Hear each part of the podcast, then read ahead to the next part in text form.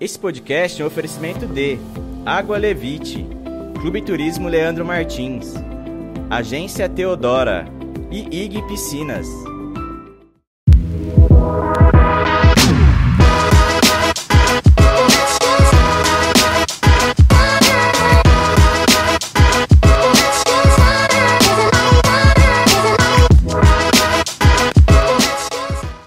Galera de Rio Preto e região, sejam todos muito bem-vindos a mais um episódio do Rio Preto Cast. Eu sou Leandro Martins e comigo ele, mais uma vez, e único uniformizado aqui, Igor Curti. Tudo bem, Igor? Ah, Leandrinho. Os bons filhos a casa tornam, É né, verdade. Fabinho? Estávamos com saudades de você, Fabinho. É verdade. E hoje estamos em qual programa? Estamos no programa número 58, Leandrinho. Programa 58. Quase um bingo, né? Quase um bingo. Quase 60 Exatamente. episódios. E você que está nos acompanhando, se você ainda não segue aqui o nosso canal, se inscreva no nosso canal. Se você ainda não viu, conhece nosso trabalho, temos aí 57 episódios, tem muito conteúdo bacana.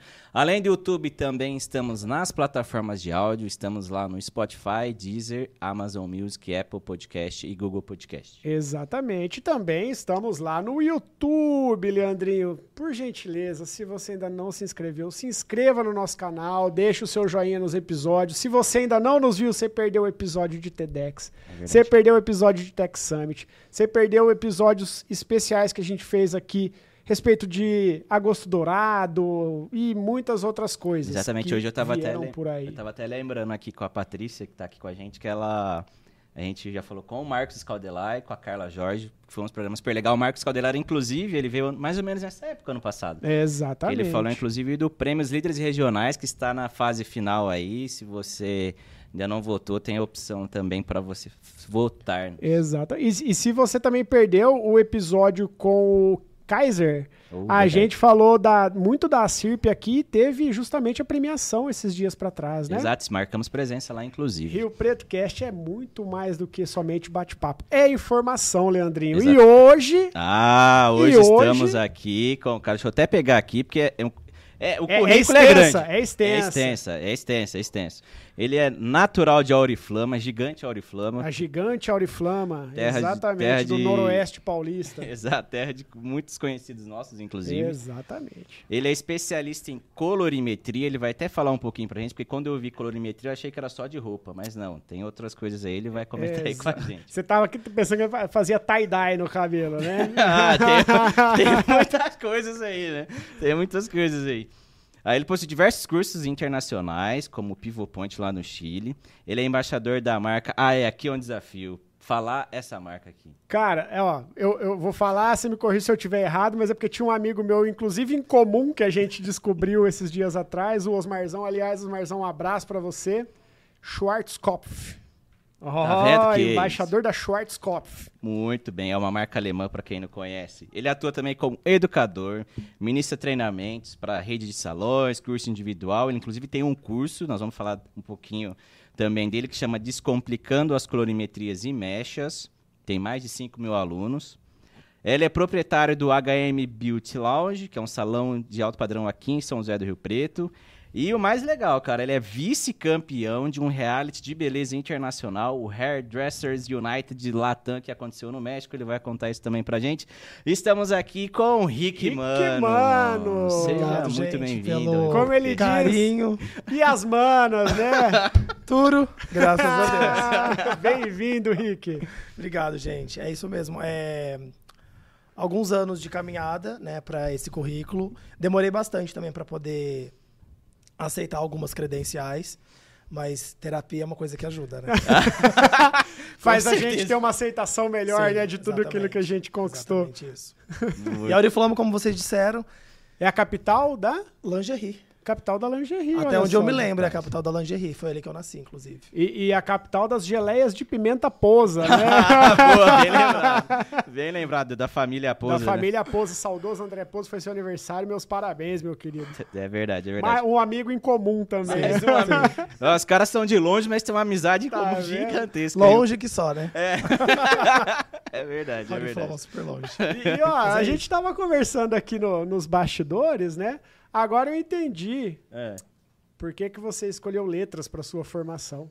Por quê? Ué, é- é, tem um monte de curso, dá curso, dá aula, né? E, no- e nada disso programado, né? Mas assim, depois que você vai mudando, você fala, faz sentido.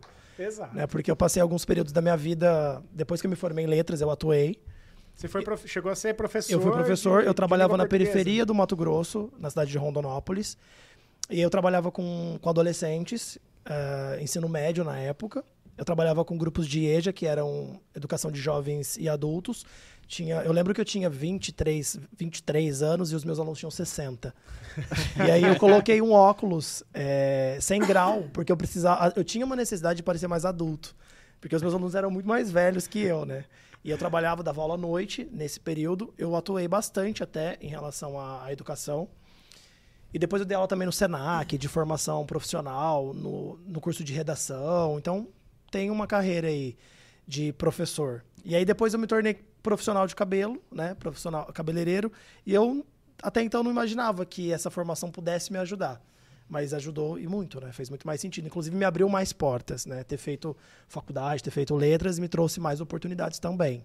Te trouxe aquela bagagem de sala de aula para poder montar os seus cursos e ministrar seus, seus cursos, suas palestras, Exato. enfim. Eu acho que a- o conteúdo de didática, por exemplo, ele me validou um pouco mais, me trouxe mais credibilidade.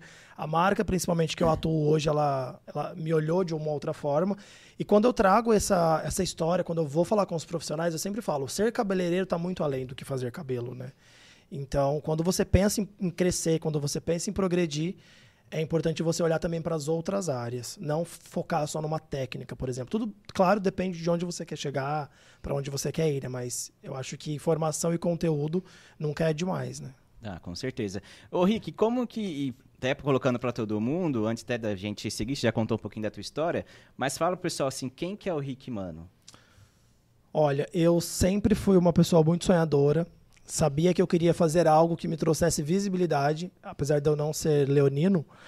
Mas eu sempre quis fazer algo que me trouxesse visibilidade, me trouxesse é, um lugar de, Destaque. de destaque e que eu fosse muito feliz com aquilo que eu fazia, né? Porque eu falo que nós, profissionais da beleza, quando estamos atuando, é, já é um privilégio fazer o que gosta. Tem muito profissional, muita gente que eu conheço que trabalha não faz aquilo que gosta. Você imagina acordar todo dia e fazer o que não gosta, né? Deve ser muito ruim. Então já é um privilégio fazer o que gosta. Então eu sempre tive isso de querer fazer o que eu gostava. É, os meus pais sempre me incentivaram, então eu nunca, ah, você tem que fazer isso, você não pode fazer isso, né? Então sempre pude escolher as, e ter as minhas decisões. Então eu sempre gostei de desse universo da beleza, mas eu caí de paraquedas, na verdade, assim. Foi basicamente um empurrão. Eu até contei isso hoje no- nos meus stories, minha mãe estava na cidade e eu aproveitei para trazer um pouco desse assunto. Eu estava, eu voltei na verdade de Rondonópolis, eu tava, eu atuava lá como professor, mas aí eu me envolvi, eu era redator publicitário, trabalhava numa agência de comunicação. Naquele período eu também tinha feito marketing, estratégia de vendas, então eu atendia grupo, um grupo de de moda, varejo. E eu trabalhava nessa agência de publicidade. E aí, nesse momento, eu acho que eu tive mais contato com o universo de moda, porque eu organizava as campanhas publicitárias. Contratava maquiador, cabeleireiro, organizava os lookbooks. Então, foi o meu primeiro contato e eu gostei muito desse universo. Mas o mundo foi tomando outras, outros caminhos e eu voltei para a cidade dos meus pais, a famosa Auriflama. Famosa Auriflama. Exatamente. E o meu pai ele tinha uma petiscaria na época. Então eu conseguia trabalhar de home office quando não era famoso home office, eu trabalhava com redação, recebia o briefing da agência e produzia os conteúdos, produzia a matéria, enfim. E aí eu ajudava meu pai na petiscaria. Só que o tempo foi passando, né? Esse tempo que eu falo assim, eu fiquei ali com ele mais ou menos um ano. E eu olhava e falava, gente, o que, que eu vou fazer aqui, né? Aqui é a capital da lingerie, mas para onde que vai, né, Auriflama? O que, que acontece? Então, eu não visualizava tantas oportunidades. E aí teve um, um dia que eu virei para minha mãe e falei, mãe, o que, que eu faço agora, né, da vida? Eu voltei para cá, não sei, tô perdido. E ela falou assim, por que, que você não faz um curso de cabeleireiro? Aí eu, do nada, absolutamente do nada. Mãe, né? É. Mãe tem umas coisas até nisso agora. Exatamente. E aí eu falei, mas como assim, do, né? Ela, eu falei, mas se eu não gostar, ela falou, se eu não gostar, você sai e faz outra coisa. Então eu acho que isso também de, ah, vai, experimenta, faça, né? Claro que hoje, inclusive, ela contando essa história, eu lembrei, a gente, eu fazia o cabelo dela. Eu não sei se vocês conhecem, mas tinha uma touca que você coloca na cabeça e tem uns furinhos e você puxa com uma agulha os fios de cabelo. E depois você passa o descolorante. Então, isso era as luzes na touca. Quando eu tive cabelo, há muito tempo atrás, Você já fez luzes. eu já fiz, cara. Eu Olha. Tinha cabelo comprido. E foi na época touca. da minha faculdade. Aí minha prima é cabeleireira lá em Aracatuba.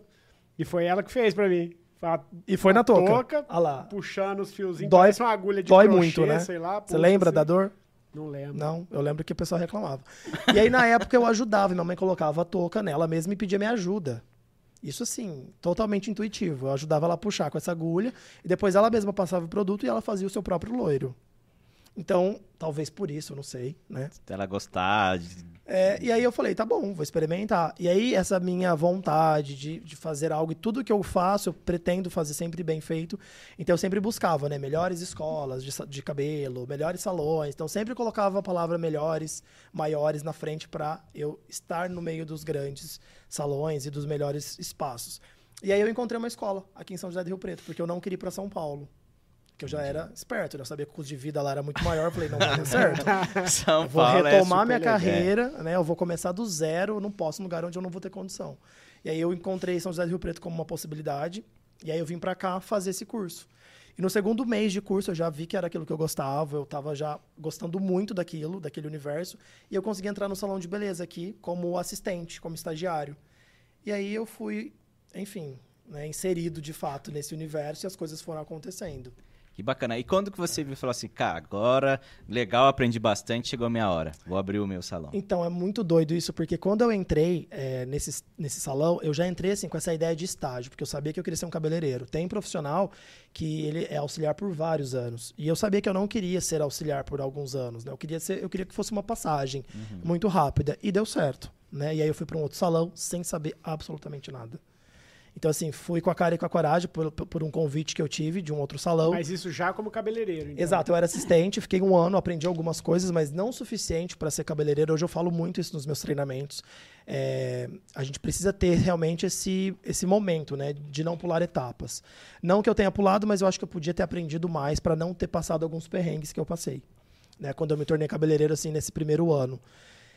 Mas aí as coisas foram acontecendo porque eu recebi, eu recebi o convite de ser embaixa, de- embaixador, não. Eu recebi o convite de ser educador da Schwarzkopf. E você falou o nome certinho. Ah, É. Muito Eu recebi o convite para ser. obrigado, obrigado. Meu, Exatamente, ganhou uma Meu, estrelinha. meu alemão, meu filho aprende alemão na escola, ele me ensina algumas palavras. Muito que bom. e aí eu recebi o convite através de uma amiga, hoje uma, uma grande amiga, que é dona da distribuidora. Ela era cabeleireira na época e me convidou para ser, na época, técnico. A gente falava muito a palavra técnico da marca. E eu fui. E aí foi ali que eu aprendi muito. Porque ali eu tive contato com os produtos, tecnologia, e ali eu fui obrigado a aprender muito porque eu precisava ensinar. Então, veja só, eu, tá, eu não sabia muita coisa e eu fui lá para ensinar alguém. Então, eu tive que, assim, Se mergulhar nos nos 30, é. estudos, né? E me dedicar muito à, à formação mesmo, assim, na prática. E aí, eu me tornei educador, tive essa experiência, fiquei... depo- Depois eu mudei de salão. Aí já puxa aquela Aí já vem da letras. de letras, né? Exatamente, já me trouxe mais é, facilidade para isso. Fui para outro salão, fiquei cinco anos. Nesse outro salão, quase cinco anos. E aí foi onde eu decidi abrir o meu salão. Né? Porque o salão ele era, de um, ele era de um empresário, depois ele fez a venda desse salão. E eu encontrei naquele, naquele momento, assim, falei, eu acho que agora é a hora de dar um outro, um passo um pouco maior. E aí foi onde eu decidi abrir o meu salão. A gente foi, nós fomos em poucas pessoas, hoje nós temos um time de 10 pessoas atuando diariamente.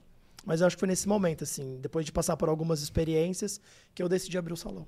Que legal, cara. E me fala um negócio, como que é empreender neste meio do de moda, cabelo, enfim? Porque é a gente vê diversos, diversos desafios, né? É o desafio de você, você ter uma carreira um pouco mais já, assim, que você já estava no meio, mas é um desafio de, ah, a agenda é apertada, tem a questão da agenda, tem a questão de, de finanças, tem a questão da segunda-feira que fecha, e aí de, eu conheço algumas pessoas que falam assim, a segunda-feira é o dia que eu tenho para resolver todos os meus problemas. Como se em um dia você conseguiria se resolver tudo, né? Sim. Mas como que é para você empreender nesse meio...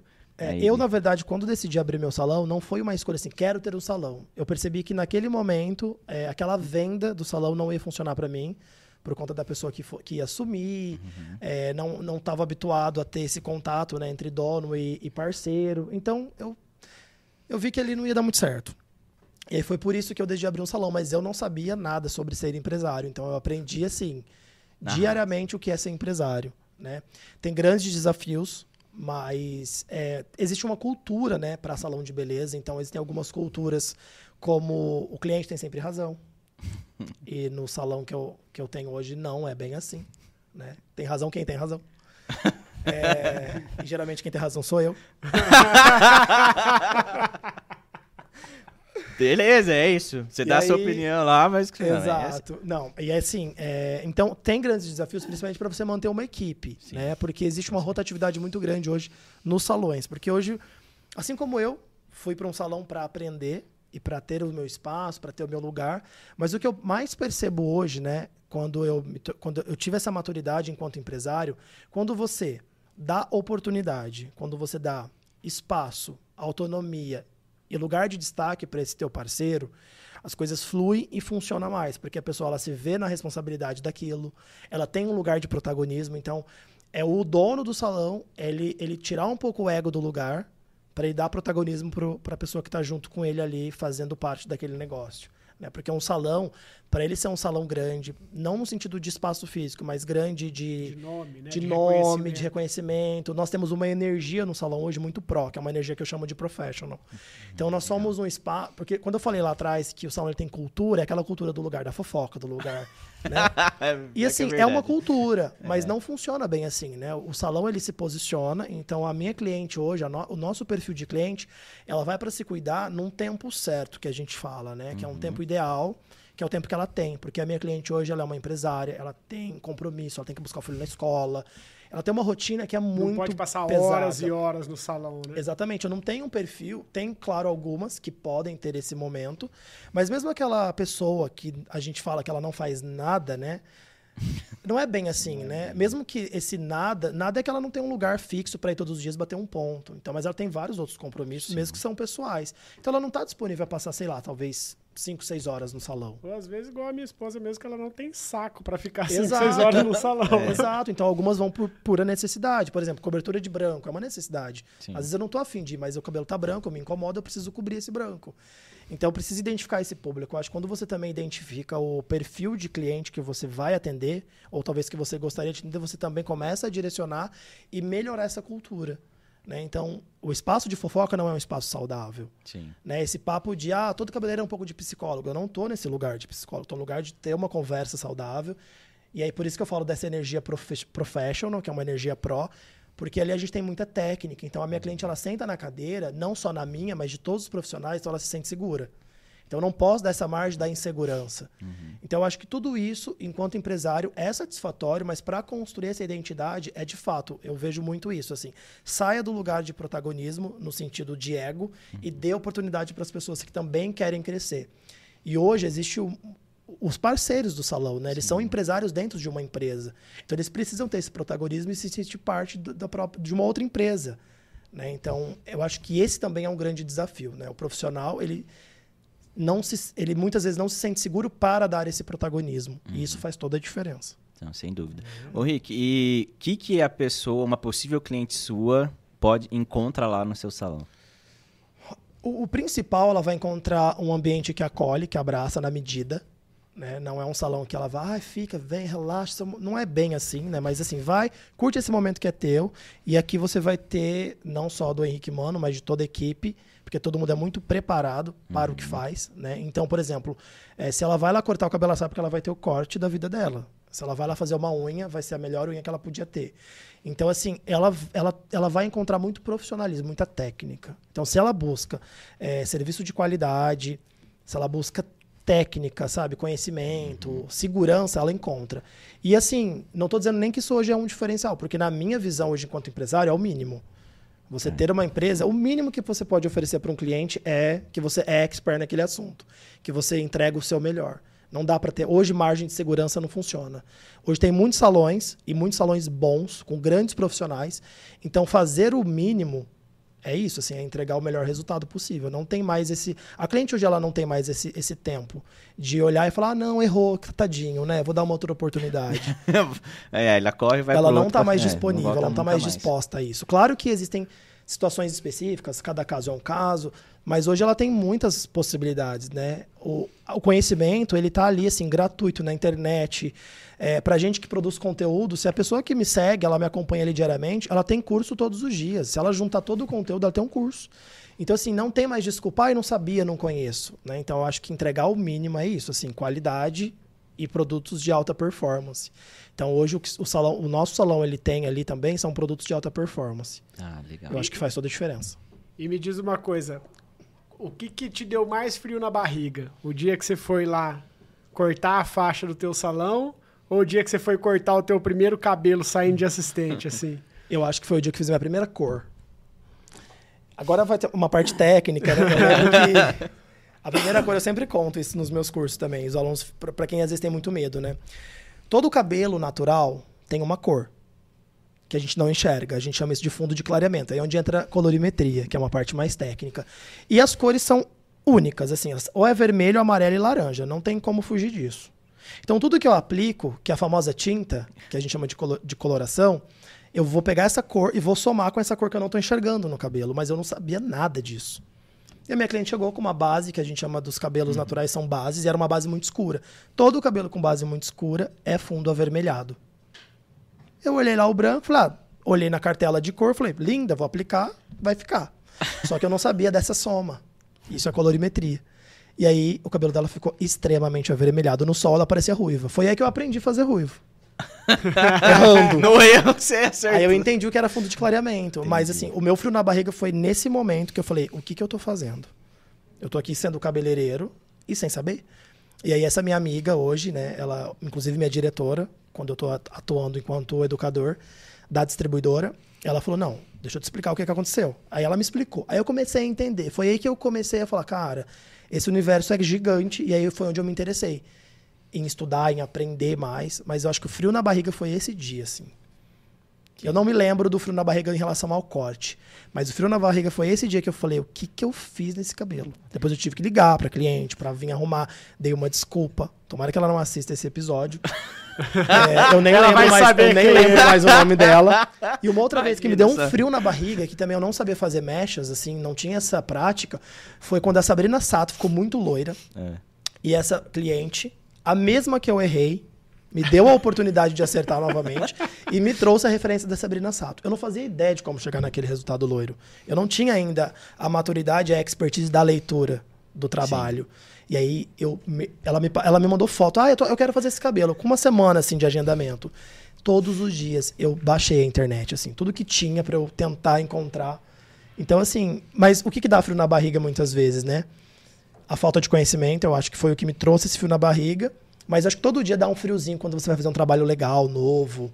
Que... Porque às vezes tem trabalhos que são do dia a dia, né? Você Sim. faz meio que no automático, depois que você pega a prática. Mas tem trabalho que é novo, que é diferente. Um... Enfim, eu acho que isso também dá um friozinho na barriga. Os eventos que às vezes eu participo. O, é. o cliente em si te dá um frio na barriga, dependendo do. Tem cliente que dá. Você percebe que tem uma exigência diferente. Porque tem cliente que te, termina um trabalho, está acostumado. Por questão de, de, ser famoso ou não, mas por questão mesmo assim, você fala, hum, esse cliente aí eu preciso... Ou também esse cliente, tudo que eu fizer não vai ficar bom. Ou, sabe, parece que a pessoa não vai gostar de nada. Então já te dá um frio, você fala, não sei se eu vou conseguir é, entregar essa expectativa. Por isso que é muito importante alinhar a expectativa.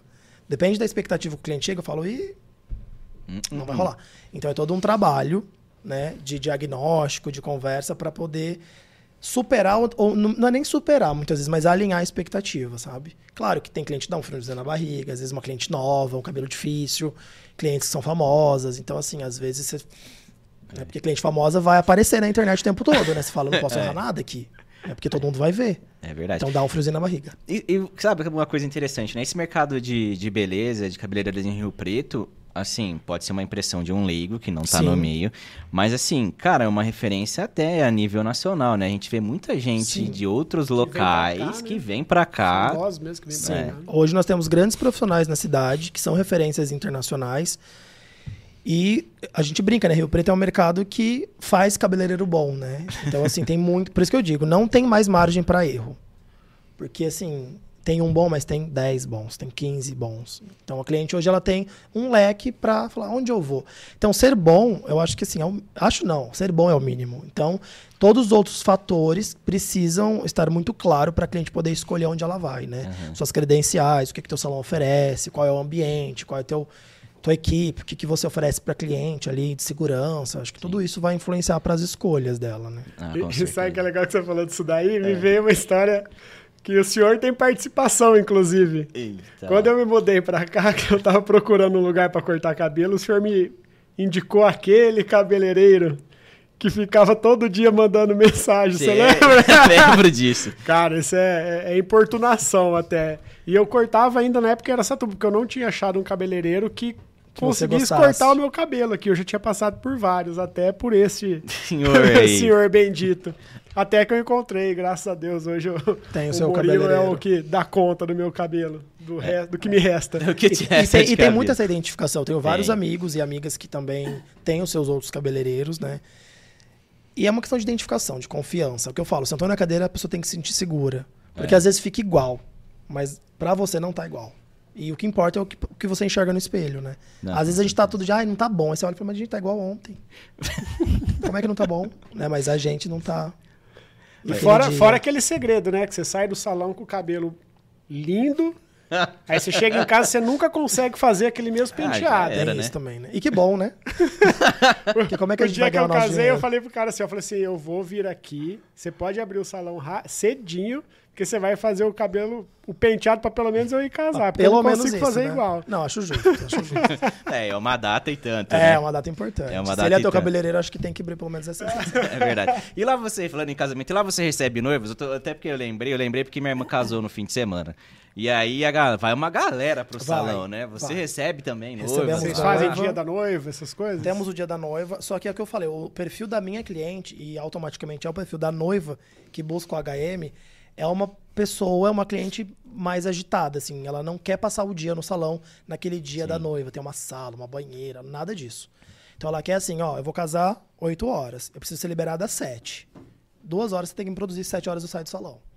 Então, eu tenho um perfil de cliente que assim, ela chega, ela pergunta que horas eu vou embora. Né? Ela chega, ela chega com o notebook. sei lá, o café da tarde da noiva, é uma coisa... É, é tipo tipo, isso. isso, acho que eu vou mudar o nome, o café da tarde da noite. Porque é bem isso, assim, e é muito de perfil. Tem salões que tem esse espaço, Sim. que vai trazer todo, mas mesmo nesse cenário, que a gente atende esse perfil diferente de noiva, recebemos todas as madrinhas, temos um time enorme para poder atender, enfim, é, bem, é um dia bem agitado. É, eu, eu penso assim que deve ser. Eu fico imaginando, cara, porque a gente vai no, no barbeiro, fica lá meia hora, tá tudo resolvido. Meia hora, uma hora. E eu sempre falo, gente, não é justo. né? A mulher, ela vai pro salão, ela leva no mínimo duas horas para fazer toda a produção, o investimento não é o mesmo de você lá Ah, cortar seu cabelo. Ah, É. não, com certeza. Longe disso, inclusive.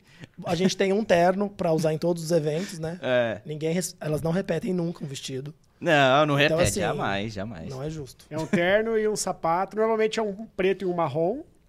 Pra falar que, que tá diferente, Tá né? diferente, exatamente. É bem Inclusive, eu, eu tinha um terno pra tudo, aí eu, quando eu fui casar, eu comprei um terno pra Que bom, né? ocasião. Olha que bom. E aí agora este meu terno do casamento é o que eu uso para, Para as tudo. ocasiões. Para entendeu? tudo. é, deve ser. É bem isso. É o terno pra tudo. Você usa, lava ele, põe lá no guarda-roupa. Exatamente. Aí pelo menos manda na lavanderia, né? Porque você não vai meter lá na, Na no máquina, tanquinho. Pra poder durar, né, o terno. Pra não ter que Exatamente. comprar outro. Exato. É, é. Aí você só tem um único desafio com o terno. É Qual? manter o mesmo corpo de quando você comprou. Exatamente. Esse é o desafio maior. Exatamente. Esse é o maior desafio. É verdade. Ô, Rick, e aí você começou, tá nesse meio aí de, de, de cabeleireiros, e aí começou essas aventuras suas de criar seu curso de colorimetria, como Sim. que, que da é... onde surgiu, Da onde né? surgiu, Da e o que é? bancada É. pra lousa. É, É muito, é muito engraçado porque assim, é automático pra mim hoje. Eu amo ensinar. E quando eu falo ensinar, na verdade é compartilhar, porque eu aprendo muito quando eu tô ministrando algum curso. E aí tudo começou quando eu me tornei educador da marca e eu ia pra, para os salões fazer o que a gente chamava de visita técnica. E nessas visitas técnicas eu via muita dificuldade. Mas você já pessoas. tinha o seu salão nessa época? Não, Não, ainda ainda, não. Ainda não. Não, ainda não. Foi bem no início, quando eu ainda não sabia muita coisa.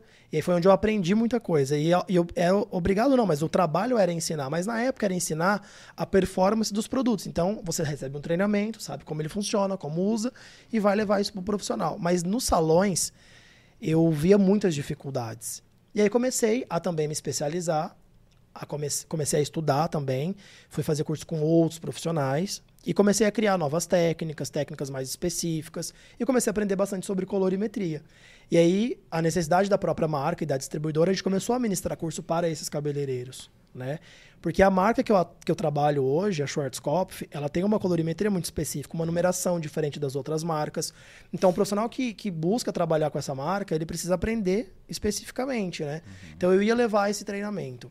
E a partir daí eu fui tendo novos cursos que eu fui desenvolvendo. Só que a marca também tem cursos prontos com os slides que a gente estuda e vai fazer uhum. e vai ministrar o curso.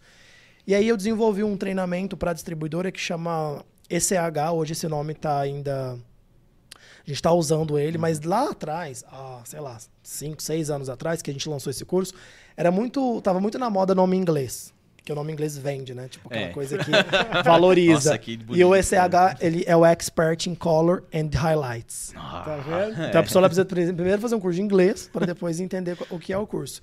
Nada mais é do que, especialista em uma especialização e... em cor e mechas. É isso. né? Hoje eu faria especialização em cor e mechas, porque hoje eu gosto muito mais de, apro de me apropriar do português. Mas na época era, era moda. Então eu ia estar tá fora de moda se eu não fizesse. E aí ele se tornou o ECH. O ECH é um curso de formação, que a gente trabalha colorimetria, mechas e correção de cor. Então a gente, chama, a gente fala que ele é um curso de formação. Completo na marca. Eu consigo apresentar todo o portfólio da marca e apresentar todas as necessidades e tudo aquilo que a gente precisa para atuar no salão de beleza em relação à cor. Uhum. Você aprende cor, você aprende mecha e aprende a corrigir. E esse curso ele explodiu ele na distribuidora, né? uhum. né? A gente lançava o curso, era geralmente curso de 20, 25 vagas, não dava tempo, esgotava. Eu precisava abrir novas turmas. E até hoje eu ministro esse curso, ele é um curso que ele esgota rápido. E aí, com a pandemia, a gente sentiu outras necessidades, foi aí que eu trouxe esse mesmo curso com uma forma bem teórica, bem explicativa para o online. Então hoje eu tenho esse curso que a gente deu o nome de Descomplicando a Colorimetria. E você consegue dar escala para isso. Eu né? consigo escalar eu consigo atingir outras, outros, outras regiões, na verdade, porque eu ministro muito curso pela minha distribuidora. Entendi. E a distribuidora ela atua não no Brasil inteiro, né? Hum. Então eu consigo dar uma escalada maior em relação a esse conteúdo, porque na minha visão, enquanto profissional, enquanto empresário, colorimetria é a grande sacada. É o grande segredo assim para o profissional ele se destacar. Porque hoje é muito difícil você encontrar pessoas que entendem de fato sobre cor. Né? Hoje você consegue fazer uma mecha, que é um desenho, mas entender ali a soma das cores, o que vai resultar, corrigir um cabelo, para mim é uma grande sacada. Com certeza você usa o exemplo da sua cliente lá, né? Do, do... Com certeza. o, o Por inspiração. o primeiro. Por inspiração. Olha, gente, se você tiver um cabelo assim, não faça isso, senão não vai faça. ficar ruivo. Exatamente. Exatamente. Então, sabe o que eu achei interessante? Porque é diferente do que as cores primárias que você aprende lá na escola, a tal da, da colorimetria. E a gente usa muito a cor primária. Olha só, que interessante. Ela é a base pra gente, são as cores primárias. Porque aí, enfim, é gigante. Mas a cor primária pra gente é a base. E a partir daí vai A partir daí que a gente outras... vai desenvolver outras coisas. Mas a colorimetria, quando a gente fala das cores primárias, é isso, assim. A gente aprende, mas a gente esquece lá é. atrás. Mas colorimetria é isso. Funciona para tudo. para guache, para maquiagem, para tinta de parede. Né? Então, colorimetria... Quem aprende colorimetria consegue trabalhar com tudo, assim. No sentido de qualquer marca, a pessoa não fica presa, sabe? É uma receita. Porque a grande questão também é essa, né? A cultura do salão é uma receitinha pronta para virar automático. Uhum. E hoje não existe mais espaço para isso. Hoje o espaço é para quem cria, né? para quem desenvolve, para quem personaliza. Então você tem que aprender, você tem que entender a colorimetria. Receita pronta não funciona para todo o cabelo. É, isso é verdade. É. Ô, ô, Rick, em agosto agora você participou do Essential Looks, que é um evento exclusivo, inclusive, para os embaixadores da marca, né? Sim. Conta pra gente um pouquinho do que é esse evento e eu já vou emendar uma outra pergunta. Tá. O que é tendência para Rick Mano? Nossa, vamos lá. Nossa. Forte, né? Texto forte.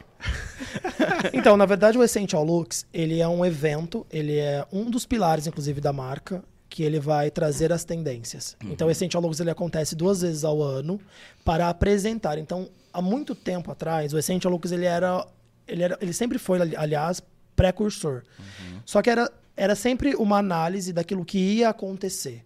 Então, eles apresentavam, apresenta-se uma coleção, são duas coleções no ano, uhum. daquilo que vai acontecer. Muitas vezes levava dois, três anos, mas acontecia. Tudo o que foi programado e planejado pelo Essential Looks acontecia. Porque o Essential Looks é uma compilação de informações, uma base de pesquisa de comportamento. Uhum. Então, a partir desse comportamento humano, é, é feito uma. Faz, faz uma leitura daquilo que vai usar, que vai acontecer em relação à moda, roupa, cabelo. Só que agora o mercado também mudou, né? Então não, não leva mais dois, três anos para acontecer. Então hoje é apresentada uma coleção que daqui a pouco você está vendo na rua. Né? Então, para mim, tendência... Isso vale para o cabelo também. Total. A coleção da Schwarzkopf, por exemplo, ela traz, claro, os visuais, porque tem a ver com comportamento em relação à roupa, mas o foco da marca é são as cores e cortes do cabelo. Entendi. Né? Então, isso tudo... É... E às vezes você olha aquilo, que muitas vezes é algo passarela, uhum. você olha e fala, gente, quem que vai usar isso, né? Mas, na verdade, aquilo é para o cabeleireiro se inspirar, né? Uhum. Se inspirar em relação às cores e aos cortes. Né? E aí, a partir daquela inspiração, você fazer as suas próprias criações. E tudo aquilo que foi programado em Essential Looks aconteceu. Né? O Essential Looks ele é uma grande ferramenta para o profissional, para o cabeleireiro, para ele poder se destacar, para ele poder se antecipar, inclusive. Né? Então, e tendência para mim é exatamente isso: é olhar para o cenário né, daquilo que vai acontecer, olhar para o comportamento humano e e, e, entender que aquilo é uma realidade, né? A gente fica muito preso. Ah, eu não vou fazer. Ah, isso não é real. Entenda que isso está acontecendo. Você querendo ou não, está acontecendo, né? A gente teve uma, eu tive uma nesse evento que eu participei, ficou muito claro para mim que o ser humano é isso. Se está acontecendo, você precisa entender o cenário para se adaptar. Então, o que está na moda hoje, por exemplo, não hoje, mas assim, o que está muito se usando é a alteração do fundo natural do cabelo. Então, se eu tenho um cabelo muito escuro, hoje é uma tendência eu mexer nessa base. Então, eu clarear todo esse cabelo, não necessariamente para ser loiro, mas mexer nessa, fazer uma alteração de fundo e depois criar outros desenhos, outras mechas ali. E a gente viu isso, a gente foi contratar as modelos para fazer as coleções e eu precisar, e eu ia precisar mexer nesse fundo, elas já chegaram com o fundo alterado. Olha. E elas faziam isso sozinha. Então hoje está muito esse movimento do, do, do eu faço, faça você mesmo, eu mesmo faço, e elas estão fazendo. Então, assim, o mercado está se né? adaptando a isso e nós, enquanto profissional, precisa se adaptar. Não que, olha, tá tudo bem você fazer, mas eu preciso. Existe uma forma mais saudável e melhor de você fazer. Sim. Mas a cliente, se ela quer, ela faz. É, e eu acho que sim, tendência é um negócio muito polêmico, podemos dizer assim, né? Porque se tem é tendência. Né? É, é disruptivo é tendência para cabelo, é tendência para roupa, é tendência. Mas assim, a gente sabe que se a pessoa, por exemplo, vou dar um exemplo que inclusive a, a Patrícia que comentou comigo e é muito verdade, né? Por exemplo, a, a tendência é o cabelo longo mas se a pessoa tem cabelo curto, ela tá fora da moda, por ah, exemplo. Isso é muito interessante. É, a pessoa, ela, a tendência, sei lá, são cores claras. Se ela, a pessoa usa uma roupa escura, ela tá fora da moda, né? Eu tô isso é esperando é chegar a tendência do careca. Porque um dia eu vou me enquadrar na moda. É, Talvez você use da chega? roupa, fique mais, né? É. Enfim. Eu espero que não, porque senão fico sem trabalho. Né? É, vai, tá vendo? Vamos ajudar o amiguinho. Exatamente, Mas assim, eu, isso é muito legal, é muito legal você trazer, porque, como eu disse, né? Existe uma cultura de salão e as clientes têm esse hábito. Ah, o que, que tá usando? Qual é o corte da moda, né? Então hoje a gente precisa ser mais inteligente e olhar, tá, o corte é esse, mas essa história, ah, o cabelo é longo, então a moda é essa. Tá, existe uma tendência para esse cabelo longo, mas a cliente tem cabelo curto. Então ela já se sente fora. Aí ela vai lá e mete um aplique. E tá tudo bem, mas ela pode estar da tendência, porque existe o longo, mas qual que é o movimento do corte para esse cabelo longo? Né? Qual que é a linha de corte? Se é uma, um corte reto, um corte arredondado, enfim. E ela pode ter essa mesma linha no cabelo que é curto. Né? Ou ela pode colocar um mega também, não tem problema. Mas é isso, é você entender que um corte ou uma cor não precisa estar num padrão de cabelo, mas, mas no movimento naquele corte, né, na linha que foi usada. E isso vai e aí você consegue abraçar mais pessoas. E elas se sentem um pouco mais incluídas. E nem todo mundo precisa também estar na tendência. O que eu mais falo é assim, eu tenho que carregar o visual. É porque existe também é, o visagismo, que vai trazer para a gente um pouco mais de harmonia, mas eu não nem sempre eu preciso harmonizar, ou às vezes a cliente não quer harmonizar, mas ela precisa estar confortável com aquela imagem. E hoje o profissional ele tem que estar preparado para entender esse cenário. Né? Eu não preciso enquadrar, mas a cliente tem que carregar. Se ela está afim, o cabelo tem saúde para aquele desejo, ela carregando o visual. E né? ela tem que se sentir bem, né? Porque é bem. ela que vai Exatamente. todo dia se olhar no espelho. E aí nós temos esse lugar, assim, de ela se sentir bem, E aí, para ela se sentir bem, ela, a gente atende esse desejo, mas o desejo dela está alinhado a uma expectativa. E essa expectativa precisa estar alinhada com a, com a saúde do cabelo dela. Depende do que vai fazer, não é possível. Então a gente alinha, né? Ô, ô Rick, já que até falou de saúde do cabelo. Então, assim, existem realmente produtos que você faz para tratar seu cabelo, para melhorar, para dar mais saúde. Sim. Existem coisas nesse sentido mesmo, realmente funcionam. Realmente funciona. Realmente funciona. Tem cabelo. Porque assim, o cabelo. O cabelo que passa por um processo químico ou que deseja fazer, ele precisa estar saudável. E às vezes tem processos ou produtos que não têm tecnologia para trazer força para aquele cabelo receber uma química. Então, às vezes a pessoa tem um cabelo natural, nunca fez nenhuma química, então ela usa um produto qualquer ali, sem grandes tecnologias. Só que ele não está recebendo ingrediente, às vezes para depois de receber a Aquela caixinha do mercado, né? Então. e às vezes a pessoa tem o cabelo natural fala, ah, meu cabelo é natural, não precisa de nada. Aí ela resolve fazer uma mecha, fazer, fazer um loiro, por exemplo. Aí dá ruim. Botar um acaju.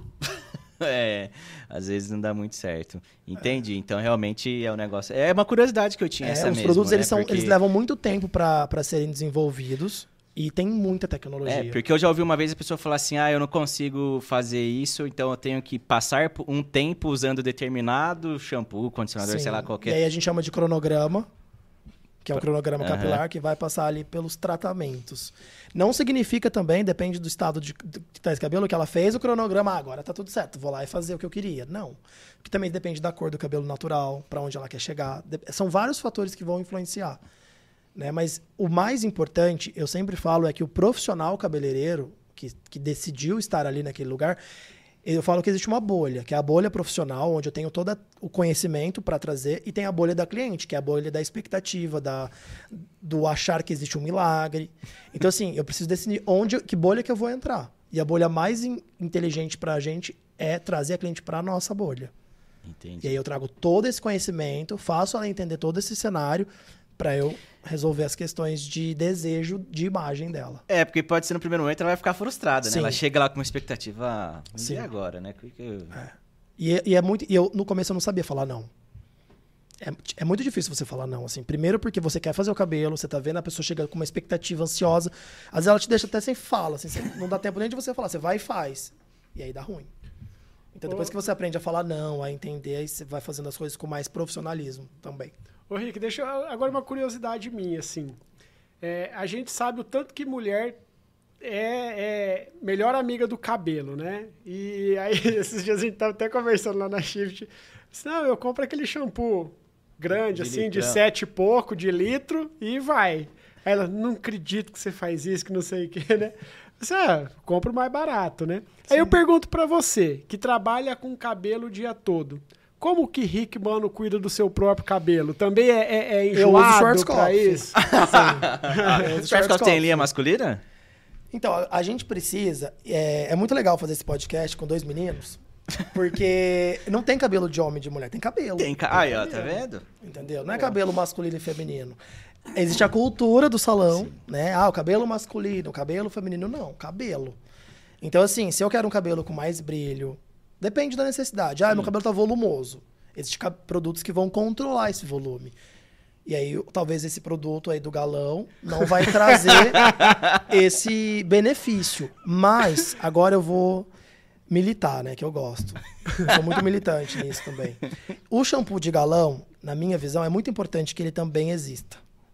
Porque é importante que as pessoas tenham acesso à higienização. Sim, com certeza. né? Então, nem todo mundo vai ter acesso a um produto de alta performance, porque existe um custo, benefício, mas existe um custo. Uhum. Né? Então, assim, é muito. Mas, claro, também existem várias marcas. E a gente pode Sim. encontrar a marca que mais cabe no bolso de cada um. Né?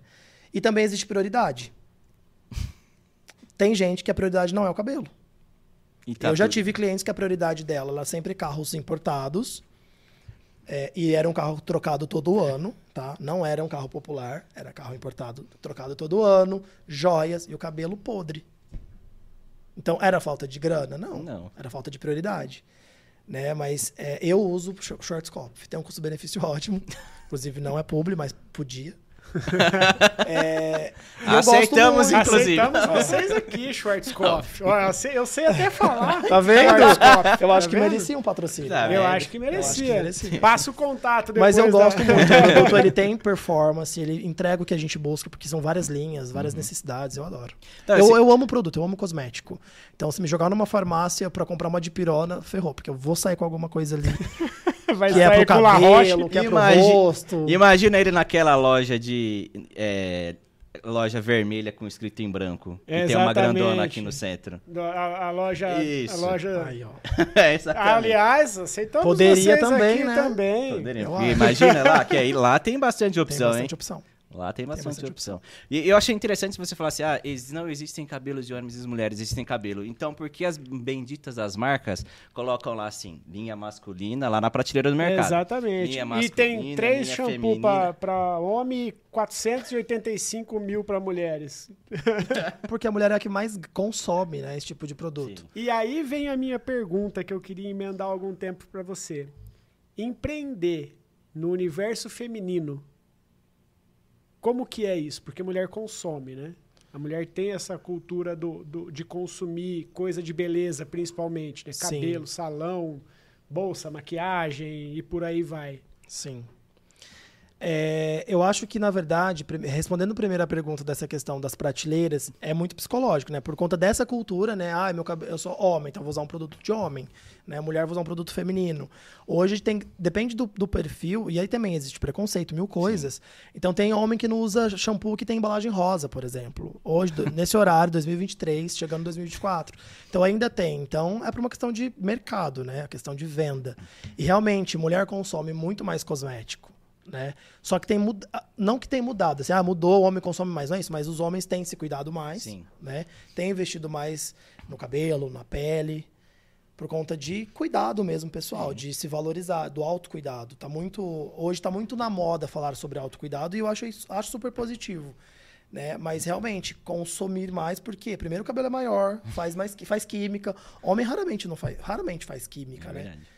Os homens geralmente não estão só não fazendo luzes, mechas, Hoje em dia, a né? Malemar vai fazer a barba, né? Hoje em dia tem É, barba, é, mas e- olha o tanto de barbearia também que Né, surgiu, então, né? Eu acho que com o advento das barbearias aí que explodiram, E aí né? os barbeiros inteligentes estão usando é, disso para também oferecer mais serviços, né? É isso. Terapia de barba, aí tem os pacotes. então, toalhinhas quentes. Toalhinhas quentes. Então hoje é terapêutico você ir toda semana na barbearia, por exemplo, para se cuidar. Mas é, e aí Mas eu também vai digo, eu digo de- pra você que talvez o melhor produto que colocaram na barbearia até hoje, que é o maior chamariz, é a cerveja gelada. Aí eles sentido, acertaram em Sim, cheio. cheio, né? né? É o melhor Difícil- cosmético que, que É, existe. é o melhor cosmético, é ótimo. É difícil ir na barbearia e não tomar uma cerveja. né? É difícil, é É difícil. difícil. Por isso que todo mundo quer ir no final de semana, né? Que aí, você, inclusive, você nem tem horário. Inclusive mas- hoje nos salões, no meu salão também, nós temos cervejas, vinhos, espumantes, porque as mulheres também bebem. Aí, Tá ó. vendo? Já sabe, né? Você vai com o tempo, mas você se tem. Exatamente. Quando corta seu cabelo, faz lá essas Sim, coisas. tem você que pode. aproveitar, aquele momento é dela. Sabe que eu me lembro se você chega na prateleira do mercado, né? Você tem lá ou o shampoo do Cristiano Ronaldo ou do Joel Santana, né? Ou é Head and Shoulders ou é Clean and Clear. Do masculino, né? É verdade. acabou. E é só anti-caspa, né? E é só anti-caspa, né? Mas Como pra se quem é casado, pra quem caspa, namora, né, mulheres, por exemplo, sempre tem lá todo homem já que namora uma menina Ih, ou é já casado teve. já usou o produto dela, né? Ah, lógico. O condicionador eu uso da minha esposa. Eu falei, por que, que eu compro só Por isso shampoo, que elas assim? deveriam esconder. Eu uso até o do meu filho quando Por isso que elas deveriam esconder, porque não é barato e vocês não sabem usar. Ai, ai, ainda tem isso. Ainda tá? tem isso, que usa muito. Ah, como que usa, então? Conta Usa pouco, o gente. suficiente. Uma vez eu ganhei da minha esposa um da. Uma, uma bisnaga, assim. Na verdade, foi nem da minha esposa. Eu ganhei do meu primo, que ele é cabeleireiro na Aracatuba. Mas É. na época ele não era cabeleireiro. Mas eu ganhei de presente de aniversário uma bisnaga lá que era shampoo para o corpo todo. Eu nunca tinha visto isso. Hoje tem bastante produto, assim, Aí que é um 3 pega, em assim, 1, 2 em 1. Já, Sim. Já que é pro vai, é corpo prático, todo, né? né? é prático. Meu pai usa sabonete. Usava, né? Pra lavar o cabelo.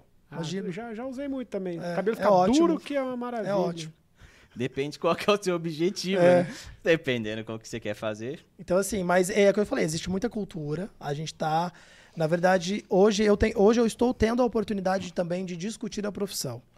De, é tra- legal, de trazer assuntos que vão discutir a nossa profissão enquanto cabeleireiros para melhorar esse cenário, mostrar que essa cultura, algumas culturas deveriam ficar no passado Uhum. e que existe muito mais opções e existe um cenário muito grande para a gente trabalhar, inclusive. Ah, E os profissionais eles precisam se posicionar também e aproveitar a rede social, que é onde a gente é mais visto, para falar desses assuntos também. Ah, com certeza. E você enxerga, assim, que existe ainda, pelo menos eu vi ano passado, é, existe ainda rixas entre salões, algo nesse sentido? Você acredita Eu acho que, não existe, isso em toda a profissão, Sim. né? Eu acho que ainda mais a gente, nós que somos cabeleireiros, existe muito também o ego, né? Todo mundo é artista, então é aquela coisa do ego, né? De vez em quando um chilique, um... então sempre vai ter. É uma profissão como qualquer outra, né? Que vai ter ali a competitividade. Eu acho a competitividade saudável porque movimenta, as pessoas buscam mais qualidade, buscam mais tecnologia, buscam mais técnica. Mas sempre vai ter, né? E a gente tá olhando o mercado, né? É difícil o profissional que não tá olhando o vizinho, né? O que, que estão fazendo. O que eu acho legal, na verdade, é você olhar para o lado e falar, olha, gostei, vou fazer também. Porque não existe isso. Ah, eu sou o novo. Ah, eu fiz algo totalmente disruptivo. Hoje muito difícil, tá? Não que não vai existir. Mas eu acho legal olhar até pro trabalho do colega, mas assim, ser humilde. Sim. Tipo, ah, gostei, quero aprender, me ensina. Quero fazer igual você faz, né? Mas nem todo mundo é assim. Mas eu acho que isso em toda profissão. Imagina. Tem ali o, a rixa, né? A Ah, competição. é, é a lei da selva, né? É, eu acho que tem. Isso é verdade. Ô, ô, Rick, conta um pouquinho pra gente aí, agora falando sobre o reality, como que foi participar de um reality, até vamos dar os créditos ao nome aqui, né? É o... Cadê? Hairdressers, Hairdressers. United Latam. É isso, mesmo. exatamente. Eu recebi o convite através da marca, da Schwarzkopf, porque, na verdade, o Hairdressers ele é um projeto América Latina. Uhum. E esse projeto é um projeto online que são quatro marcas que patrocinam. Então, cada marca tem um desafio. Legal. Então, uma marca patrocina o corte, a outra marca patrocina a cor, a outra marca patrocina o penteado e a outra patrocina o loiro. Uhum. E aí, a marca Schwarzkopf me convidou para ir pela Schwarzkopf. E aí, eram oito profissionais de, de toda a América Latina. Então, tinha profissional do Brasil, era eu e o Peter. Somos, fomos em dois. Aí, tinha outros da Colômbia, Argentina, México. Então, era uma competição. Na verdade, era uma gravação. A gente fala reality, as pessoas acham que eu fiquei confinado, né? numa casa. Teve votação, É, confessionário. é. Gente, vota em mim. Exato. Então não foi assim. A gente gravou todos os episódios e foi muito engraçado que a gente gravou como se ganhasse o episódio e como se perdesse. Então tudo é gravado, assim. É bem engraçado. Porque você tem que ficar muito feliz E muito e triste. você tem que ficar mesmo triste, né? Então, assim. E aí faltou ali o Wolf Maia que eu não fiz. né? Mas você tem que gravar tudo, todo o processo. Você tem que gravar, inclusive, como se você tivesse ganhado o reality, primeiro lugar. E foi uma experiência muito divertida, muito legal. Então nós gravamos todos os, todos os desafios. E aí depois foi feita uma edição. E aí esse, esse reality foi, foi. Ele passou na internet. Então as pessoas tinham que acessar. Teve períodos, né? Que ah, lançou o primeiro episódio, então todo mundo assistia e tinha votação de fato. Então, o Aí, de ganhador. votação, escolhi o episódio que você ficou triste ou o episódio que você ficou feliz, É, pra tipo poder isso. passar. Tipo isso. e, aí, e aí, assim, passou, foram quatro episódios, porque foram quatro desafios, e cada episódio as pessoas votavam. Então era uma corrida, né? De conseguir voto, de ai, vota em mim. Então, até para ter um buzz assim na internet, porque é um projeto América Latina. No Brasil, esse projeto ele não é tão visto, mas lá fora ele é bastante movimentado, assim, existe uma galera que participa muito. E aí eu fiquei em segundo lugar. Né? A galera participou muito no Brasil, foi muito legal. É, a gente teve bastante visibilidade, foi uma experiência muito incrível, porque eu fui, eu fui gravar isso no México. Que Podia ter gravado no Brasil, né? Mas foi no México. Então, ter ido ao México gravar, conhecer profissionais que eu fiz amizade, porque era uma competição super legal, saudável. Porque a gente tava ali gravando, não tinha uma competição, assim, não era um clima de competição. Então foi muito legal. A gente gravou, depois a gente ficou com essa expectativa da edição dos episódios, e foi bem, bem interessante. E a, e a troca lá é, é bacana? Aprendeu Muito, coisas novas com muito. esses profissionais de fora? Aprendeu, por exemplo, que é tendência em outros lugares Sim, que não é tendência Completamente. aqui? Inclusive, Você trouxe alguma episódios- coisa de lá pro seu salão, por exemplo? Trouxe. Eu trouxe principalmente um olhar daquilo que é diferente da gente olhar e falar, funciona. Porque é uma cultura completamente diferente dos outros países. Então, às vezes, um corte de cabelo que você olha e fala, ai, que, que maluco, né? Porque a gente tem um padrão aqui no Brasil, Sim. que muitas vezes os clientes não, às vezes não ousam tanto. Nós estamos também é, numa cidade do interior de São Paulo, que é diferente, às vezes, de uma capital, de uma outra região. Então, é, é muito legal você ver como funciona nos outros lugares e principalmente nos outros países. Então, é uma troca muito legal, assim, de você ver como as pessoas fazem, como elas fazem. O colorido, por exemplo, fora do Brasil, é muito, muito grande. Funciona muito mais. No Brasil eu não vejo tanto, principalmente no interior. Ah, né? anterior, ele é mais Ele, fechado. ele né? tem mais um padrão, assim, do loiro, da morena iluminada. São cabelos mais padrões, que a gente pode, talvez, chamar, né? Uma paleta mais convencional. Uma paleta mais tradicional, mais convencional. É exatamente isso. Carro Então, preto, carro prata e carro branco. É, É, é uma paleta mais contida, Uhum. principalmente nesse universo aqui do interior. Mas foi uma troca muito, muito positiva, né? muito legal. Que bacana, que bacana. E, e aí teve, teve esse que você foi em São Paulo, teve esse agora, e você vai. Inclusive vai acontecer agora, semana que vem, a segunda edição do, do, Essential Looks, no... Olha só. que é a coleção ah, 2/2023. Você tem alguma coisa que você pode contar ou você não sabe de nada? Olha, eu sei que tem muita coisa legal, tem muita coisa bacana. É, são três coleções de fato, né? Que, que eu olhei pra elas e falei, realmente é isso que já. E assim, é muito legal agora olhar pro Essential Looks, que a gente via isso muito assim, lá na frente, que ia acontecer, e muita gente falava, acha que isso vai usar? E de fato aconteceu, mas demorava. Hoje as coisas estão muito mais Rápido. rápidas. Então você olha uma coleção, você já vê as roupas nas lojas, por exemplo. Então as pessoas estão muito mais disruptivas, as coisas estão acontecendo numa frequência muito maior, muito mais rápida, né? Isso é uma dúvida minha. O que o mercado da moda propriamente dito, né? Aí a gente fala parte mesmo de roupa, né? São Paulo Fashion Week e tal, essas coisas. O que esse mercado de moda influencia para vocês em, em relação a cabelo? Tem alguma ligação com isso por ser o mercado da beleza, né? Seja de total. roupa ou seja de Total, porque Lança-se tendência também de Lança. cabelo nesses Sim. lugares?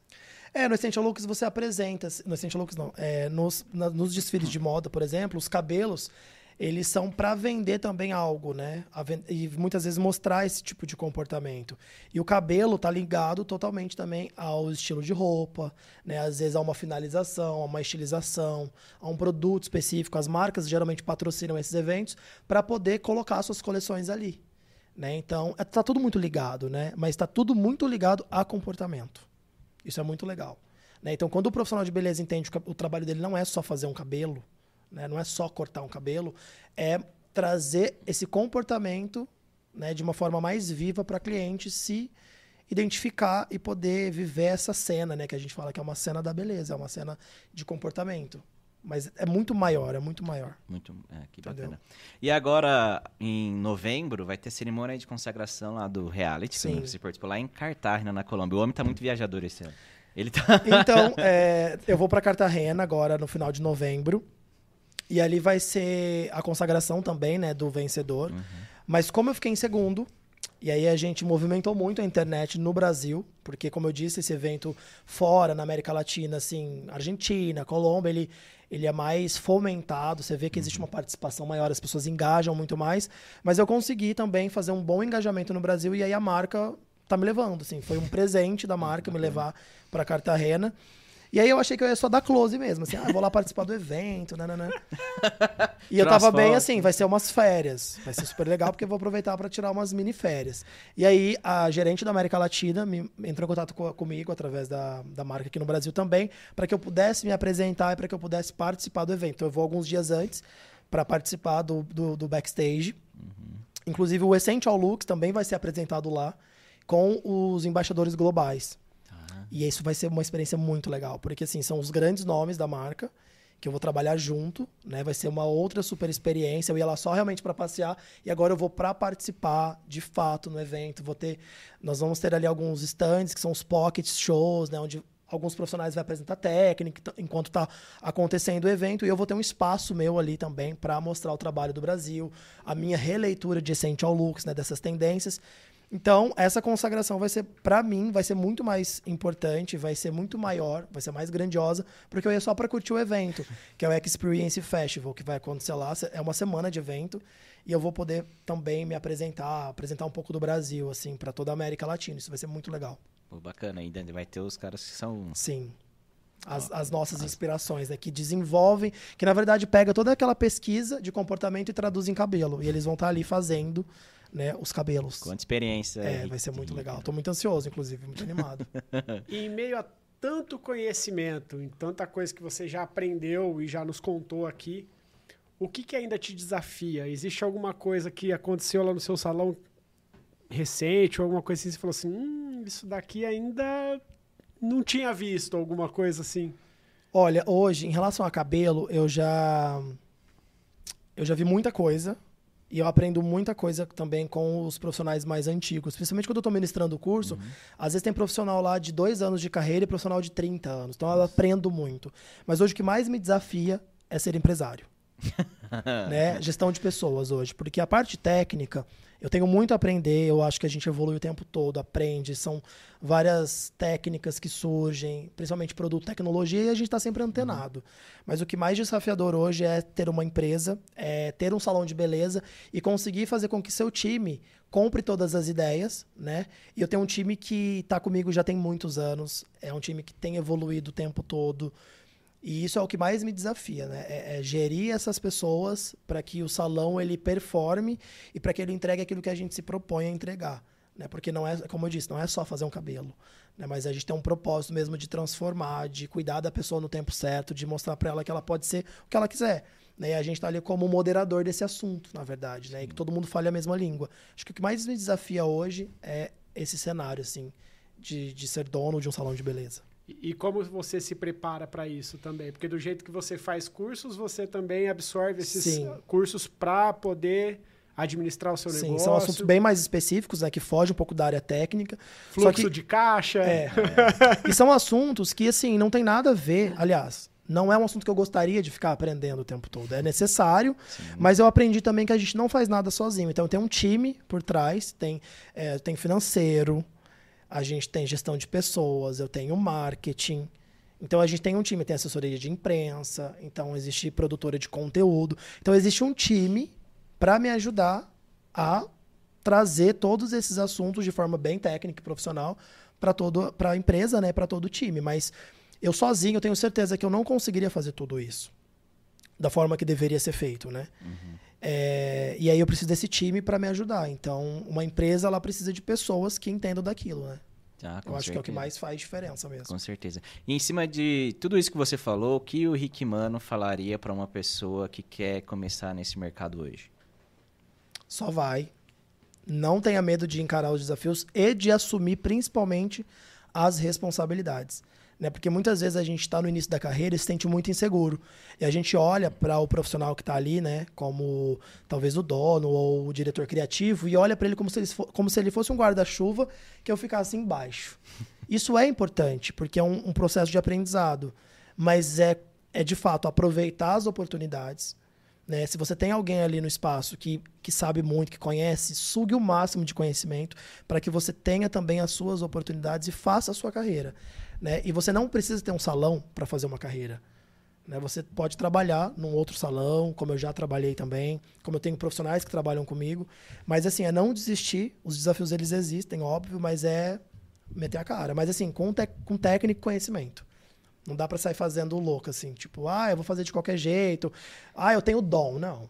Bom, é legal você ter essa consciência do dom, do talento, mas é preciso da técnica. Se você tem o talento, perfeito. Vai funcionar muito melhor. Sim, a técnica ela vem para agregar o que Ela vem talentos lapidar, você tem, exatamente. né? Experiência, né? Ela te gera experiência e te traz a segurança de fazer a coisa bem feita. Né? Exatamente. Exatamente, senão você vai pintar o cabelo de branco. Você vai deixar a cliente ruiva sem Você ela vai querer ser deixar ruiva. cliente ruim, vai ser Sem ela querer ser ruiva. Você sabe que eu me lembrei de uma, de uma tendência do passado, não tão do passado assim, mas foi quando começou a, a tal daquela luzes invertida, né? O, o- aquele cabelo branco ficar mais cinza, tirar, Uhum.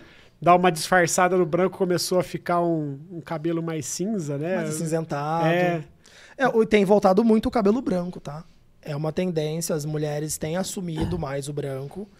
Eu já fiz muita transição da cliente que fazia coloração, mas desistiu. E a pandemia veio também para impulsionar e potencializar essa, essa cena assim da mulher ela ah eu não preciso disso né eu tô bem da forma que que tá crescendo eu não tenho essa necessidade Então, eu já fiz algumas transições da cliente que deixou uma raiz grande, né, que estava branca, e a parte colorida de limpar essa coloração e deixá-la com o cabelo todo branco. Então, também existe esse movimento já voltou. E aí também é um cabelo que precisa ser cuidado. Não é porque tá branco que não precisa mais ir no salão, que não precisa cuidar do cabelo. Não é porque o cabelo branco ele fica amarelo com o tempo, com a oxidação. Então, preciso cuidar, é preciso cuidados específicos, mas é um movimento também. A gente vê também esse, os cachos, né? Também. Os cachos voltou muito. As pessoas têm assumido mais os cachos. Eu sempre falo, não precisa assumir, não tem que. Ninguém tem que nada. Né? Mas existe um movimento. E por que também que eu acredito que existe um movimento? É, as químicas, elas são algumas muito agressivas, né? E aí prejudica, inclusive, muito a pele do couro cabeludo. E aí você tem até uma alopécia por química, que é uma queda, que de repente vira cicatriz ali que não nasce mais cabelo. Então é muito sério. E os produtos, as marcas também têm olhado para esse tipo de fio, para esse tipo de cabelo. Então as pessoas têm se sentido também mais incluídas no processo. E aí eu acho que isso também facilita. É, para as a- pessoas se aceitarem e querer deixar ali a coisa natural. E os É cuidados com os cabelos brancos? Você até citou assim, o que, que tem de particularidade hoje para um cabelo branco? Quem quiser assumir. Ó, geralmente o cabelo branco, geralmente é um cabelo mais grosso, mais ressecado naturalmente, então ele precisa de mais hidratação diária, porque é um cabelo que sem pigmento, e o pigmento ele ajuda a trazer esse controle pro fio, mas ele não tem pigmento, é a ausência, né, de melanina, de melanócitos, aliás. Então assim, ele é um cabelo que precisa de hidratação. E alguns, a maioria, aliás, fica amarelo com o tempo, assim, sem cuidados. Então, às vezes, um shampoozinho roxo ajuda a desamarelar esse cabelo. Tá Então, alguns dica. cuidados aí, a dica para você que talvez precise no futuro. Tá vendo? Se tiver cabelo no futuro. Se eu tiver. Eu, cabelo, eu- e eu vou dizer uma branco? coisa, eu adoraria ter cabelo branco. Para poder cuidar do branco, né? Exatamente. É É, melhor ter cabelo branco do que não ter cabelo. No meu caso. eu prefiro que tenha cabelo, porque aí eu consigo trabalhar. Tá é vendo? isso, mantém todos felizes. né?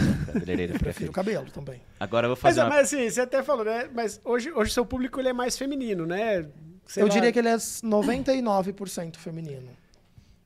E a gente sabe que a calvície é um problema 99% normalmente masculino, né? Ou você tem também casos Tem de... muitas de- mulheres com problema de calvície feminina e, a- e as alopécias. E aí precisa de cuidados bem mais específicos. Eu tenho o conhecimento terapêutico, que é a terapia capilar. Então a gente consegue, com alguns ingredientes que a gente chama de cosmecêuticos, alguns produtos específicos para estímulo do crescimento, que de forma terapêutica colabora. Mas em muitos casos eu sempre oriento, eu indico, a gente tem alguns parceiros para fazer processos mais completos, eu diria, né? Que aí talvez envolve medicação, envolve a terapia capilar com produtos. E aí muitas vezes a gente indica também para alguns dermatologistas. Mas o profissional cabeleireiro, quando ele tem a formação é, de terapeuta capilar ou tricologista também, Tricologista. Esse é, nome que tem a tricologia não médica e a tricologia médica. Então depende, há casos e casos. É preciso um diagnóstico. Geralmente o cabeleireiro, ele não tem o poder né, de diagnosticar, mas sim de identificar algo e não dar um diagnóstico. Mas é, é possível e a gente conseguiu já tratar muitos casos é, de queda, às vezes. Porque muito- depende, são vários fatores que influenciam a é- queda. Às vezes, né? muitas vezes é até psicológico. Muitas é vezes, muitas vezes. Hoje, principalmente. É Os fatores psicológicos influenciam bastante. Rick, quero ir lá no salão, na HM Beach Lounge. Até olhei pra não. Beauty é, Lounge. Beauty Lounge. Estão todos convidados. Onde fica, como que chegamos lá, pra galera ir lá conhecer um pouco do seu Sim. trabalho. Se ainda não conhece, também tem as redes sociais, pode deixar aí também. Sim. pro- Nosso arroba é HM Beauty Lounge. E nós ficamos na Rua Antonino do Amaral Vieira, número 39, no bairro Santa Cruz. Nós temos um espaço que atende todos os públicos, todos os perfis. Você só precisa querer estar bem. Né? Precisa querer buscar esse serviço. E trabalhamos com agendamento, então pode chamar no WhatsApp, no Instagram, enfim, que o meu time vai atender todo mundo aí com todo carinho. E Faz vocês cortes estão convidados. lá também? Fazemos cortes curtos. Cortes curtos. É. Então, assim, depende. Depende. O co- Eu posso cortar meu cabelo lá do- da forma como eu tô convencionado? Pode, mas eu te indicaria um barbeiro. Ah, tá. Né? Porque se você vai usar máquina, é um corte mais específico. Entendi. Né? A gente faz outro tipo de corte. É- Mas é justamente- não precisa ser é menina. justamente pra gente Pode poder- ser menino. Sim, mas sim. depende é, do é- cabelo. É que eu digo assim, pra gente poder ter É, esse o- tipo de corte, tipo sim, de trabalho sim. que vocês o corte fazem, entendeu? estilo barbearia, né? Eu acho que é bem específico, né? Barbeiro com degradê de máquina, enfim. Isso a gente não faz lá. É um trabalho mais com tesoura. Com tesoura. Mas a gente Sim, trabalha sim. com cortes curtos também. Legal. Geralmente são as meninas que vão. É isso, Legal. você já queria fazer um corte É. curto. É, é o que me resta. É o que te resta. Ou você pode pôr um mega também, né? Você sabe que você falou do Mega? o Mega eu, eu fiquei aqui- eu fiquei assim, né? Falei, cara, você vê qual que é a diferença de quem trabalha no meio e de quem não trabalha no trabalha, meio, né? sim. Porque eu falei assim, ah, vai lá e faz um, Um aplique. aplique, é verdade. Ele já, é, pode fazer um Mega. É, a gente chama. Aí, de- né, na verdade, assim, é extensão. Então, No bastidor a gente tava falando de tingir o cabelo, né? É. E Ele, não, fazer uma color... E é muito engraçado que antes, antigamente, o pessoal até em curso, ah, eu vou, ah vai pintar. Eu falo, "Vai pintar a parede? Hoje, hoje a gente vai amadurecendo. Ah, vai pintar? Vai pintar o cabelo, vai tingir o cabelo, pode tingir. Na, pra gente, as partes técnicas, a gente tenta usar os termos, né? Mas hoje em dia, eu tô mais flexível também. É que também, você não falar, às vezes a pessoa vai ficar brigar com a É, sua você vai cliente ficar, que chega é, lá vai falando. tingir, que- vai tingir, vai pintar, vamos pintar o cabelo. E tá tudo bem, tá vai tudo ficar bem, na cor ficar que você lindo, queria. exatamente. Isso, é isso. Exatamente. Rick, então, suas redes sociais, deixa aí pra galera que quiser te acompanhar. Arroba Rickmano. O curso tá disponível para Tá quem disponível, tem um link no meu Instagram Ah, é, para compra do curso online, Uhum. Descomplicando a Colorimetria e o curso de mechas. E sempre a gente faz uma surpresinha ali nos cursos. Ah, isso é legal. Então é sempre bom acompanhar. Diariamente a gente traz conteúdos, inclusive conteúdos profissionais, conteúdo para o cabeleireiro é, ir pesquisando é, e incentiva também né, a questão do estudo. Eu tenho muito isso na minha, na minha veia, né, é, o educacional. Eu não me vejo hoje só no salão de beleza atuando ali enquanto cabeleireiro. O Rick, graduado em letras, ele quer expandir o conhecimento muito mais. Exato. Hoje faz muito mais sentido para mim eu levar o que eu sei, levar essa troca profissional, porque eu acho que é isso, assim. Eu vejo muito essa necessidade do conhecimento. E o conhecimento, ele é grande, né? Ninguém tira da gente. É verdade. E não ele, ocupa E ele é espaço, né? transformador, não ocupa espaço. e é transformador. Eu acho muito injusto e muito perigoso colocar uma cliente na tua cadeira sem conhecimento para você fazer, porque a autoestima, ela é compra- muitas vezes é completamente ligada ao cabelo. né? Então você pode é, transformar a vida dessa pessoa para o lado muito positivo ou também para o lado negativo. Então é preciso muito conhecimento. É verdade. Eu me lembrei de mais uma passagem aqui, quando eu tava, se eu não me engano, na quarta série. A gente ganhou o campeonatinho de interclasse da escola. E foi a primeira vez que eu pintei o meu cabelo de verde com papel crepom. Ah, muito legal. Crepom- Quem nunca, né? Quem nunca nunca fez pintou isso? o Eu cabelo já de fiz de papel rosa crepom? já. Eu já fiz também de crepom. Tá vendo? Funciona. Funciona, Detona o cabelo, álcool, papel crepom e. Né? Álcool, meu Deus. É isso. É. Desse jeitinho. Nem resseca. Não acontece nada, Que fica duro. E aí o, chão- o o produto lá de litro não vai dar certo. Vai ter que comprar um, vai ter que dar uma investida. Nossa, nessa época usava creme rinse, na, daqueles mais antigos ainda. Acho que lembro. até hoje existe. Enfim. Creme. É, sei. De- eu, eu acabei falando a minha idade aqui. É, Pronto, não, realmente não é da minha Eu- época, é, não nem é do Rick. época. Então, Eu não realmente, não, não, não temos o que fazer. Rick, obrigado aí pela sua... Você tá aqui com a gente, esse tempo que você bateu um papo com a gente, foi super legal. Muitas curiosidades, conhece, deu para conhecer mais aí sobre o seu Fico trabalho. muito feliz. assim, Obrigado pelo convite. Tenho certeza que vocês não conheceram metade das coisas Que que eu não, falei. que- De modo algum. Mas foi muito legal. Eu adoro bater esse papo, adoro poder falar um pouco sobre cabelo, sobre a trajetória e poder inspirar outros profissionais, né? Porque às vezes. E a gente tem, aqui em Rio Preto, como a gente tinha falado antes, tem grandes profissionais, mas a Sim. gente está falando de um Brasil também, que é muito grande, com profissionais que mudam e transformam a vida das famílias, da sua própria família, principalmente, num salão que é do lado de casa, no fundo de casa, e que a gente tem que validar, né? Sim. E dizer que é super importante e que também todos deveriam e têm que ter esse acesso ao conhecimento, né? É, com certeza. E o Brasil, ele é. A Gigante. tendência aqui. É gigante. A tendência aqui pode não ser a mesma tendência em outro lugar. E tá tudo exatamente. E bem. nunca invalidar, né? Sim, exato. Nunca invalidar, é isso aí. É isso mesmo. Exatamente. E você que está nos acompanhando, já que você falou aqui de, de muitas coisas, eu quero agradecer uma galera. Não tive como estar lá, mas agradecer a galera do Podcast Experience. Para você que não Puts, conhece, verdade. Podcast Experience é uma comunidade de podcasters do Brasil e nós fazemos parte já tem alguns meses. E no sábado teve um super evento que com diversas pessoas aí do Brasil inteiro também falando de podcast, então foi super legal. É, em breve Foi tem- justamente no dia do podcast, né? Exatamente, foi no Dia Nacional do Podcast. Então, agradecer você também que está nos ouvindo aqui. Que sempre nos acompanhou. Nós fizemos um post, mas é super legal agora agradecer mais uma vez você, porque está aqui acreditando no nosso trabalho. São aí 58 episódios com esse. Então, se não fosse vocês, isso aqui não, não existiria mais. Né? Exatamente. Gostaria de deixar aí, vamos ver quem vai assistir. Ó. Vou lançar o desafio aqui já. A gente vai. falou no, no, Eu não lembro se foi na não, live ou no começo do episódio. Na live, foi na live, foi na live. Que se você chegou até aqui e você é, acompanhou nosso episódio, a palavra-chave para você ganhar um fardinho de cerveja Trieste é tricologista. Tricologista. Se você assistiu até agora, escreve aí, ó. Primeiro comentário que escrever a palavra-chave, não vou falar qual que é. Primeira pessoa que escrever a palavra-chave vai ganhar aí o fardinho de trash. Exatamente. Não vale você porque você já sabe, hein, Henrique? Você eu, acho que ser, eu acho que tinha que ser Schwarzkopf. Ah, é. Tinha que Vamos ser um áudio. É bom, é bom, hein? Mande, é, mande um, um áudio pro Rio Preto Cast lá no nosso Instagram. Schwarzkopf. Schwarzkopf, é, é muito bom. Mas não, não, não. A palavra é tricologista, que é o profissional que trabalha com cuidados capilares também, principalmente com alopécia e coisas desse tipo. Exatamente. E você que está aqui nos acompanhando até este momento, se inscreva nos canais, no nosso canal se você não for inscrito. Curta esse vídeo, compartilhe com seus amigos. O Rick deu uma aula aí de diversas coisas, então vale a pena mesmo você compartilhar esse episódio.